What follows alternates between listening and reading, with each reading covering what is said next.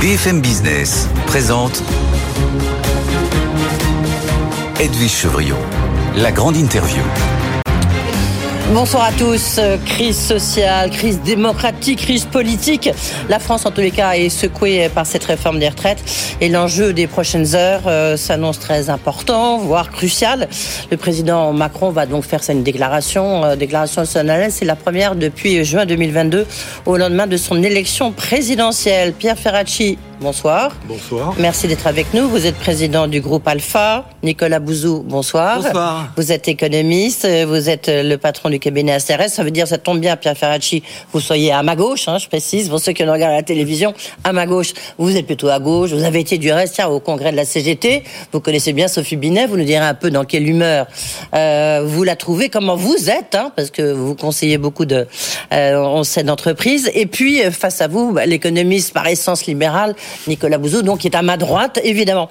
Euh, crise sociale, crise démocratique, crise politique. Euh, Est-ce que d'abord vous êtes d'accord? Est-ce qu'on est dans ces trois crises-là? Qui répond le premier, Pierre Ferracci. Oui, moi je crois qu'il y a une dimension sociale, euh, une dimension ah oui politique et je dirais même une dimension constitutionnelle, même si je respecte beaucoup le, Conseil constitutionnel, il a jugé en droit, c'est ce qu'on dit. Euh, moi, je retiens d'abord, vous savez, j'ai toujours en tête le, les propos de Robert Badinter, qui a été lui-même président du Conseil euh, il y a quelques années, et qui disait toute loi inconstitutionnelle est nécessairement mauvaise, mais toute loi mauvaise n'est pas nécessairement anticonstitutionnelle. Et on est au cœur du débat, parce que moi je vais pas me lancer dans... Non, on va pas forcément tout refaire a... ici, parce que c'est pas l'enjeu. On, on, a un vrai problème de démocratie, à mon avis. On a un vrai problème de démocratie. Laurent Berger, par exemple, a, a eu raison de le mettre en, en, évidence, parce que même le Conseil constitutionnel, s'il a validé le, le, projet, a constaté que de façon assez inhabituelle, on avait accumulé euh, ouais. euh, des petits dérapages sur l'utilisation de la loi. Euh, donc aujourd'hui, il faut réparer tout ça, et je pense que réparer ce déficit démocratique, c'est le réparer au niveau de la société, mais aussi au niveau des entreprises. Ouais. Et peut-être que le patronat, d'ailleurs, a un rôle à jouer pour qu'on sorte. C'est pas le président de la République ce soir qui en sortira tout seul. Je suis pas sûr que sa voix sera bien entendue ce soir. Certains disent qu'il fallait qu'il parle vite. Moi, je pense qu'un peu de recul aurait été nécessaire. Il a créé les conditions pour ne pas voir les syndicats en promulguant très rapidement et dans. On va revenir là-dessus, bien hein sûr. Oui. Et donc, il y a un déficit démocratique qu'il faut traiter à, tous les niveaux de la société parce que le peuple a envie de se faire entendre dans les entreprises, dans la société et être un peu plus partie prenante des grandes décisions qui sont prises en son nom. Nicolas Bouzou, votre analyse, est-ce que vous partagez celle de Pierre Ferracci? J'imagine pas, pas, complètement. Pas, pas hein. complètement. Euh, crise démocratique, oui. Crise sociale, je pense qu'on peut en discuter. Au fond, ça fait 20 ans que je suis dans le débat public, donc j'ai vu déjà en France pas mal de, de, réformes des retraites. Et en fait, euh, les réformes des retraites génèrent toujours des, des, des crises d'hystérie euh, politique et dans la rue. J'ai pas l'impression que celle-ci soit mm. fondamentalement différente des autres. Quand on regarde le nombre de personnes qui étaient dans la rue, il y avait énormément de monde hein, lors des journées de mobilisation, mais on était entre 700 000 personnes, 1 million et demi de personnes. Donc c'est ce qu'on voyait en, en réalité euh, lors des réformes des retraites euh, précédentes. Euh, on dit cette réforme a été mal préparée. Je suis le premier hein, à dire que cette réforme a été mal préparée. Que, bon, mais c'est un peu vrai de toutes les réformes en France. Alors ça ne veut pas dire qu'on ne devrait pas progresser. Mais enfin, c'était vrai des réformes précédentes. Donc voilà. Le, Lorsque vous dites qu'il y a un côté un peu circulaire, il n'y a rien à voir, non? Je me trompe ah, ah, oui, non, mais moi je pense que. Alors, écoutez, je peux faire un pronostic. Je pense que dans deux ou trois mois, on sera passé à autre chose et on sera passé à une autre crise d'hystérie. Voilà. Donc ça, je pense que c'est un peu. Voilà, la France, c'est pas le Danemark, c'est pas la Suisse, c'est pas l'Autriche, c'est un pays qui, qui réagit comme ça. En revanche, en revanche, je pense que euh, aujourd'hui, on paye cash le fait de ne pas avoir eu de débat, de vrai débat au moment de l'élection présidentielle, mais plus encore au moment des élections législatives. Souvenez-vous quand même ce no man's land politique entre la présidentielle et les législatives. Sûr, ouais. No man's land, non mais qui a duré assez longtemps. Hein. Ouais. J'ai plus le nombre de semaines exactes en tête, mais c'était de longues semaines. On a parlé de rien. Et ça, je pense que c'est vraiment quelque chose aujourd'hui que l'on est en train de, de, payer dans la rue, parce que ça crée du, du ressentiment mais, sur une situation ouais. en France qui, et je, je, pourrais développer, mais une situation de, de crise démocratique qui va très au-delà de la question des retraites. Mais Nicolas, là où je vous rejoins, c'est que le fait qu'il n'y ait pas eu de débat, notamment entre la présidentielle et la législative, fait que la crise politique est réelle aujourd'hui parce que le président et sa majorité disent, sa majorité relative, disent c'était dans le programme. Le seul programme, c'est que les légis... le seul problème, c'est que les législatifs ont quand même nuancé un petit peu le point qui était donné au président de la République. Et ça, on l'oublie. Sur le plan social, ce que vous oubliez, bien sûr qu'il y a toujours eu euh, un ramdam sur la question des retraites, euh, souvent légitime, parfois excessif peut-être, sauf qu'aujourd'hui, il y a une inflation galopante. Oui, il y a en plus une crise économique, évidemment. voilà, il y a une crise économique. Il y a une transition écologique dont on sait qu'elle est absolument nécessaire, mm. mais dont on sait qu'elle va coûter cher et qu'elle va bousculer beaucoup d'emplois, euh, en créer, mais aussi en supprimer certains. Donc il y a un contexte mm. social qui explique aussi que l'opinion publique, ça c'est la différence avec les précédentes réformes, n'a jamais été aussi massivement auprès des syndicats, qui par ailleurs n'ont jamais été aussi mm. ensemble et unis que cette année, l'opinion publique est massivement encore aujourd'hui 69%. Oui. Voilà. Et ça, 69%. oui. Bien sûr, oui, bien sûr, Nicolas. Et après, on, non, non, mais parce que on va progresser parce qu'il y a plein de questions à vous poser, évidemment. D'un mot, je suis très sensible à ce que dit euh, Pierre, Pierre Ferracci. Au fond, moi, mon idée, c'est de dire, bah, il fallait qu'on, on va pas y revenir, mais il fallait qu'on fasse cette réforme des retraites. Je la soutiens depuis le mmh. début. voilà.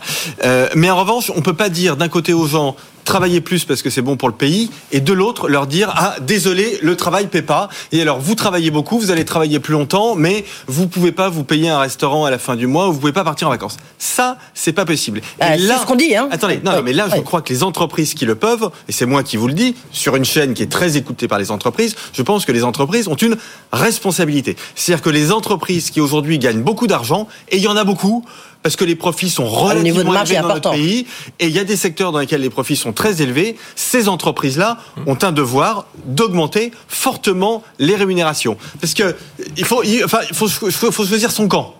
Euh, soit on veut un pays où la colonne vertébrale, ça reste le travail, mais dans ce cas-là, il faut que les gens qui bossent, bah, ils puissent vivre euh, bien euh, et même très bien.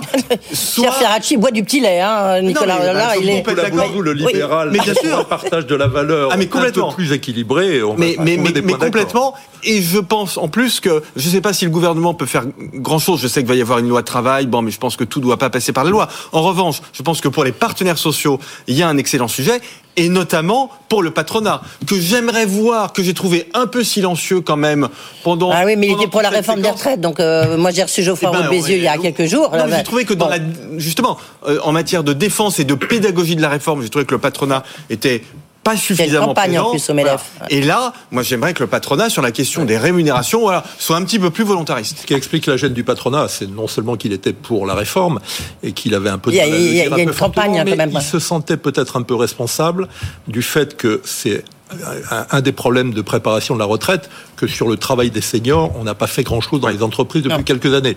Éric Trappier, le président de l'UMM et le président de Aviation, vient de dire qu'il fallait travailler à les questions. Il est temps. Il est temps parce que c'est pas simplement à partir de 60 ans que se pose le problème de seniors, il se pose dès, 55 ans. On a un taux d'emploi des seniors et des jeunes d'ailleurs, mais qui est beaucoup plus faible que dans l'ensemble de l'Europe. À propos de, des syndicats, euh, il y a le 1er mai unitaire, hein, donc ça c'est un point important. Vous qui connaissez très bien les syndicats, euh, bah, Pierre Ferracci, est-ce que vous, vous disiez, il a fait preuve vraiment de brutalité, il n'y a même pas de délai de décence, pour reprendre l'expression euh, de Laurent Berger ce matin chez nos confrères de, France 2, où euh, bah, c'est normal qu'il ait promulgué la loi. Enfin, je veux dire, il l'a promulgué après, il n'allait pas attendre, non enfin... Non, mais on voit bien qu'il a promulgué il a fait exprès d'être brutal. Pour couper aussi les pattes à la deuxième euh, tentative de faire un référendum d'initiative partagée, puisque apparemment il faut attendre un an après la promulgation d'une loi. Mais je crois que c'est une erreur parce qu'il a refusé de recevoir les syndicats avant que le projet de loi soit soumis au Conseil constitutionnel. Et quand il a proposé de le faire après, le fait de promulguer la loi immédiatement amenait fort logiquement, fort logiquement. Il y a des échéances financières aussi qui, vont, qui doivent compter. on, y reviendra. Parce on est dans un schéma qui est pour moi un vrai problème constitutionnel où le président est quasiment devenu Premier ministre aujourd'hui. Les Premiers ministres, sont, quelle que soit leur qualité, sont des directeurs de cabinet. Et, le fait que le référendum ne soit plus pratiqué depuis 2005, on sait dans quelles conditions on, est, on a arrêté la pratique référendum, référendaire à ce moment-là, est aussi un vrai problème. Donc à partir de là, il aurait pu écouter les syndicats avant que le Conseil prenne sa décision et il aurait pu les écouter pour les entendre avant de promulguer, puisque les syndicats unanimes demandaient de renoncer à la promulgation. Alors on savait très bien que c'était bah, pas possible. Oui. Bah, c'était pas possible. C'était bah, Non, non, il faut jamais dire c'est pas oh. possible. Il y en a d'autres qui l'ont fait avant lui et qui ne s'en sont pas portés plus mal. Juste un petit point. Il y a un problème d'ego entre Laurent. C'est une guerre d'ego entre Laurent Berger et Emmanuel non, Macron. Je crois, moi, je situe pas ça sur ce terrain-là. Je pense qu'il y a un vrai bah, je problème. Je pense que c'est aussi un peu sur ce terrain-là. Il y a un vrai problème dans le regard que porte le président de la République sur la démocratie démocratie sociale et sur la place des syndicats dans la société française. Pas seulement les syndicats, d'ailleurs les corps intermédiaires. Les corps intermédiaires. Et ça, c'est un vrai problème et c'est peut-être ce que le, les Français lui reprochent aujourd'hui. Je ne sais pas quelle réponse il va y apporter ce soir. Nicolas Bouzou, pour vous, euh, je ne parle pas sur la guerre d'ego, hein, c'est juste... Euh, non, est-ce que euh, il a fait preuve de brutalité, mais un peu de facto même en disant, je les reçois mardi, donc demain, il n'y a que le patronat du reste qui va y aller. Oui, mais ça c'est le style depuis six ans. C'est-à-dire que le président de la République, de toute façon, a toujours considéré les corps intermédiaires, pas seulement d'ailleurs les syndicats, hein, mais les, les, collectivités locales, par exemple, c'est un peu la même mmh. chose. Il a toujours considéré que, au fond, c'était des, des, un peu des facteurs de, de, de, de ralentisseurs et des facteurs d'inefficacité dans, dans, dans, le pays et qu'il fallait passer outre. J'ai beaucoup soutenu le président de la République, mais j'ai jamais été d'accord avec ça parce que je suis un libéral, mais dans la tradition tocquevillienne, c'est-à-dire que je considère qu'il faut quand même que la société civile, elle ait des espaces et, que les partenaires sociaux sont capables de faire des choses bien. Je prends deux exemples très rapidement. Le euh, régime des retraites complémentaires, les, bah, les, ah les partenaires sociaux, ils sont très ambitieux, parfois plus que l'État euh, d'ailleurs, et, très responsables. Et l'accord sur le partage de la valeur que Pierre Ferracci connaît euh, par cœur, qui a été signé par tous les partenaires sociaux, sauf la CGT, mais enfin par fin février, au pire de la crise, par le patronat aussi, et qui est un accord que je trouve euh, assez, assez ambitieux et mmh. intelligent, comme vous dites, et bien pour que dans les PME, bah, qui, qui, qui, se portent bien, les salariés puissent avoir de l'intéressement, euh, voire de la participation. Donc les partenaires sociaux sont capables de faire des, des choses qui sont bien. Ouais. Le, la question qu'on peut se poser, est-ce que quand même, est-ce que maintenant le, le monde du travail est contre Emmanuel Macron? Non, mais alors là, par contre, c'est là où je disais que, pardonnez-moi de faire le, le, le, vieux sage, bien que je ne sois pas encore euh, très âgé. Dans les seniors, oui. Non, non, non, mais enfin bon. Moi, j'assume, hein, non, non, mais je pense que les, les, les, choses évoluent vite, et mon idée, c'est que on, sera passé à autre chose dans deux, dans deux ou trois mois, et que les postures peuvent peuvent évoluer. La, loi travail, je ne sais pas si le président va en parler ce soir, mais la loi travail, c'est pas mal parce que il y a quand même des sujets qui sont très intéressants. c'est pas sexy la loi travail, pardonnez-moi. Ah, non, mais je veux dire, tout dépend ce si ce soir il arrive, rien dedans, j'en sais rien. Mais les problèmes de, bah, le problème des seniors qu'on n'a pas véritablement traité, d'autant plus que avec ça que vous allez le constitutionnel l'a enlevé de la loi. Donc euh, voilà. Donc euh, tout, tout ce qui a été retiré de la loi, qui était intéressant, les comment on prend, enfin, comment on incite les entreprises à recruter et à garder les seniors. Question de la santé au travail, bah, ça c'est très, c'est très. Pouvoir d'achat, santé euh, et écologie, c'est les trois priorités des Français. De la valeur, voilà, tout ça, ça peut faire partie de la. Oui, est-ce que le monde du travail est contre Macron à votre avis bah, maintenant Est-ce que vous êtes contre Macron Il va falloir, ma, position personnelle importe peu. Je pense que sur ce terrain-là, on l'a compris, il m'a déçu et je crois qu'il faut respecter autrement les syndicats. Ce ne sont pas toujours des freins à la réforme. Il y a beaucoup de réformes qui sont dans les entreprises et parfois avec un patronat extrêmement dur et extrêmement conservateur. Et puis pour une fois que les syndicats sont unis, euh, il faut les prendre comme tels et arrêter de ne voir que leurs défauts. Moi, je vois plutôt leur qualité en ce moment et je vois plutôt leur nécessité dans la société dans laquelle nous, vivons, nous vivons, où les partis politiques sont complètement explosés. Donc la digue sociale que représente ces syndicats, il, faut il faudra la respecter. Là où je suis pas tout à fait d'accord avec Nicolas, c'est qu'il faudra un peu de temps, parce que le mal est profond. Et euh, quand les dirigeants syndicaux, que ce soit Sophie Binet ou Laurent Berger ou François Omeril et les autres, euh, parlent de mépris, euh, parlent de d'ignorance des réalités du terrain, des réalités du travail, je crois qu'il faut les écouter. Et ça prendra un peu de temps. Alors, la loi travail, ça peut être la meilleure ou la pire des choses. Hmm. On a quelques enjeux lourds. On en parle peu. On se compare souvent à l'Europe quand ça arrange. on l'oublie quand ça n'arrange pas. Par exemple, sur l'indemnisation du, du chômage lié à la conjoncture, il faut aller chercher des modèles aux États-Unis et au Canada. En Europe, il n'y en a pas qui ont fait comme nous. Mais par exemple, en Europe, regardez euh, en matière d'accident du travail. Là, vous faites référence à la loi sur l'assurance chômage. Hein oui. En matière d'accident de, du travail, on est dans le peloton de tête. Hein. On n'est pas très bon là-dessus. Hein. On, on, a quelques dégâts liés à l'intensification du travail depuis quelques années. Ces questions n'ont pas été prêtées, euh, traitées. Les ordonnances de 2017, qui ont été saluées par les libéraux, dont Nicolas, et par le patronat, plus que par les syndicats, ont porté atteinte au dialogue social dans l'entreprise. Même Jean-François Pillard, ancien délégué des générales de l'UMM. Vous voulez qu'on revienne sur les fameux comités le CHCT Il faut les corriger. Euh, la fusion a été mal conduite. Les CHSCT, mm. donc les questions où sont, les, les, les, enjeux où sont traités les, euh, les questions de santé au travail euh, sont aujourd'hui dévalorisés. Donc il faudra revenir là-dessus. Quand je parle de démocratie dans l'entreprise, c'est peut-être aussi une correction des ordonnances qu'il faut pratiquer aujourd'hui. Nicolas Bouzou, de vous, est-ce que vous êtes d'accord avec l'analyse que vient de dresser Pierre Ferracci Je ne suis pas d'accord sur les ordonnances travail du, du début du premier quinquennat. Je pense au contraire que... Mais donc qu'est-ce qu'il peut proposer? Voilà, c'est ah, ça la question. Ah non, mais, non, mais ça peut la même chose. social a été appauvri par les ordonnances. Non, non, encore une fois, même la commission d'évaluation, encore une fois, elle était conduite par l'ex numéro 2 de la CFDT, mais aussi par le délégué général de l'UMM. Bon, quand on les lit, on s'aperçoit que ça n'a pas favorisé l'essor du dialogue social. Nicolas vous... je pense que le, le, fait de pouvoir déroger aux accords de branche et d'être capable de faire des accords d'entreprise, je pense que vraiment c'est quelque chose qui est formidable de force dans, dans beaucoup de dans beaucoup équilibré. il est plus aujourd'hui avec euh, cette détérioration de, du dialogue euh, au niveau des conseils euh, économiques et sociaux. Oui, mais vous savez, je veux bien qu'on fasse un débat là-dessus, mais vous savez bien que certaines branches ça fonctionnait pas du tout, que certaines branches il n'y avait aucun dialogue social, etc. Donc bon, moi je pense qu'on y a on y a plutôt gagné. Mais donc qu'est-ce qui peut permettre de réconcilier Alors, alors allons-y, c'est la loi travail. Vous dites là, on est au, Nicolas, au cœur de, de, la crise démocratique, qui à mon avis n'est pas une crise de la représentation, mais qui est une crise de l'inefficacité. C'est-à-dire que je pense, moi, que le, le fond du malaise aujourd'hui vient du fait qu'il y a un plan hôpital, on met beaucoup d'argent maintenant dans l'hôpital, et l'hôpital, ça marche pas. Il y a plein. On met de l'argent partout, et puis ça ne marche pas, d'être 3 000 milliards. Non, mais attendez. Vous résumez très bien la situation. Bah on met de l'argent partout, et ça ne marche pas. Mais... Et il y a, attendez, je, je, termine juste, et je vous laisse euh, en 30 secondes. Il y a un terme, vous voyez, je suis plutôt proche de la majorité, mais il y a un terme que j'ai entendu prononcer plusieurs fois par des ministres, des parlementaires, et même par la première ministre, c'est le terme de réforme. Accélérer les réformes. Mm. Je pense que ça n'a plus aucun sens. Je pense que les réformes, on ne sait pas ce que c'est. C'est très abstrait. Et ce qui intéresse les Français, et ce qui m'intéresse moi en tant que canaliste, c'est l'hôpital. Quand est-ce que ça va marcher à nouveau? L'école. Quand est-ce que ça bah va marcher à nouveau? Les coupures d'électricité. Attendez, le parc nucléaire, sujet dont vous parlez beaucoup, la situation du parc nucléaire, c'est pas brillant. L'hiver prochain, est-ce qu'on va recommencer avec le risque de coupure d'électricité? Et le pouvoir d'achat. Des choses, mm. le pouvoir d'achat. Donc ah des choses très concrètes. Et il s'agit peut-être plus de réparer que de réformer Alors moi je vois trois problèmes en dehors des services publics où je rejoins Nicolas.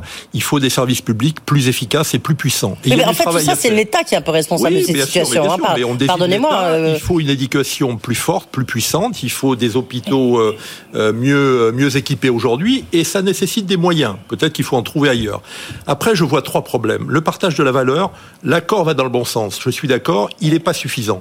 Il y a aujourd'hui un gros problème et c'est c'est pas suffisant de dire que depuis 20 ou 30 ans, la répartition de la valeur ajoutée n'a pas changé. Il y a un besoin d'équité aujourd'hui sur toute la planète d'ailleurs, pas seulement en France, qui est beaucoup plus fort qu'avant. Deuxièmement, il faut qu'on trouve un meilleur équilibre entre les enjeux économiques, les enjeux écologiques et les enjeux sociaux. On est tous d'accord pour protéger la planète. On est tous d'accord pour dire que pour ça, il faut une économie puissante. Ben, sur le plan social, il faut investir massivement dans les transitions professionnelles qui vont accompagner cette transition écologique. Et il y a du boulot à faire. Quand on regarde l'automobile, on est parfois mal parti pour faire les choses correctement. Et troisième élément, qui est pour moi aussi important que le partage de la valeur et les enjeux des services publics, il faut que dans la gouvernance des entreprises, il y a 13 pays, puisqu'on cite souvent des comparaisons européennes, qui font mieux que nous les salariés, les représentants des salariés ou les représentants syndicaux soient mieux associés aux décisions stratégiques dans l'entreprise. Ce n'est pas encore le cas en France. Nicolas Bouzou, pour vous, c'est quoi la feuille de route que le président Macron devrait avoir? Ah, pour moi, le problème central du pays aujourd'hui, donc en dehors de la question des services publics, mais c'est qu'on doit et l'efficacité de la réindustrialisation. Pour moi, mais c'est vraiment mais le sujet numéro un. Mais ça va parler aux Français, ça. Vous voyez, je veux dire, c'est loin. Ça dépend. Pour nous, ça nous parle. Non, non, on peut le prendre sous un angle concret. Là encore, je vais vous donner un exemple très. C'est plein emploi, en tout cas. Dans la région de France, dont s'occupe euh, Xavier Bertrand, il va y avoir trois gigafactories euh, de, de, batteries. Hum c'est absolument formidable parce que en fait, ça permet d'avancer sur trois fronts en même temps. Le front économique. Oui, mais ça, il le fait déjà, Emmanuel Macron. Ça n'empêche pas d'être dans cette crise. Le front social, parce que c'est dans les, c'est en province et c'est très bien. Et puis c'est de l'électrique, donc le front, le front écologique. Donc il faut avancer comme ça. Ah non, sur la question de l'industrialisation, il y a encore plein de choses à faire. On a avancé sur la fiscalité. Oui, mais c'est un des grands, grands objectifs. C'est là, Nicolas, ça va pas du tout. Qu'il faut lier à la transition écologique, à la réindustrialisation. On est d'accord. Et il faut. Euh, mais ça, c'est déjà le cas. Oui, enfin, c'est le ah, cas. C'est des, signaux. En 20 hein. ans, euh, on va pas le rattraper tout de suite. Il y a ah Et on continue à le perdre. Hein. On continue, à, le perdre. Donc ça, c'est un enjeu essentiel. Autrement, la transition écologique, si on règle pas ce problème de réindustrialisation, elle sera refusée par l'opinion. Et on aura encore des phénomènes de, de gilets jaunes qui hmm. descendront dans la rue à cause de la taxe carbone ou de l'écotaxe pour les euh, pour les ouais, C'est pour ça que c'est compliqué. Donc ça, c'est euh, un enjeu. C'est pour ça que l'équilibre entre les enjeux sociaux, quand je dis les enjeux économiques, pour moi, c'est les enjeux de réindustrialisation. Hmm, les territoires abîmés et qui n'ont pas été réparés, regardez quel est le vote aux élections législatives. Tous les ouvriers, les artisans, ils sont plutôt massivement. Euh, Nicolas, c'est peut-être pour vous une question en tant qu'économiste. Je ne sais pas si vous avez noté que le 21 avril, 28 avril, il y a deux agences de notation euh, qui vont, euh, bah, qui vont renoter la France, hein, comme ça arrive régulièrement, euh, Fitch et Standard Poor's. le fait qu'il est promulgué peut-être si vite, certains disent, bah, il y a peut-être un, rapport, puisque bah, s'il y a une dégradation de, la note de la France, c'est sûr que lorsqu'on voit le niveau d'endettement, c'est absolument vertigineux avec la hausse des taux d'intérêt et en plus la France doit présenter son programme de stabilité monétaire au Parlement, mais à la Commission européenne. C'est un des enjeux, euh, à votre avis, de cette réforme des retraites? Oui, je pense que c'est un enjeu et en plus je pense que c'est pas. Dit le président, hein, c'est ce qu'a dit le président. je pense que c'est pas honteux de le dire. Surtout, j'ai toujours l'impression que réduire les déficits publics, c'est un problème. Mais non, je pense que c'est très important. Ah bah, on n'a pas oublié ce que ça voulait dire, hein, réduire les déficits publics. Mais je pense que c'est bien et il y a un discours que j'aime pas du tout, que j'entends beaucoup, qui consiste à dire, au fond, cette réforme de retraite, des retraites, c'est beaucoup d'efforts pour pas grand chose parce que ah c'était un déficit dans 10 13 milliards, oui. de 12 milliards, 13 ah milliards, et puis en plus, euh,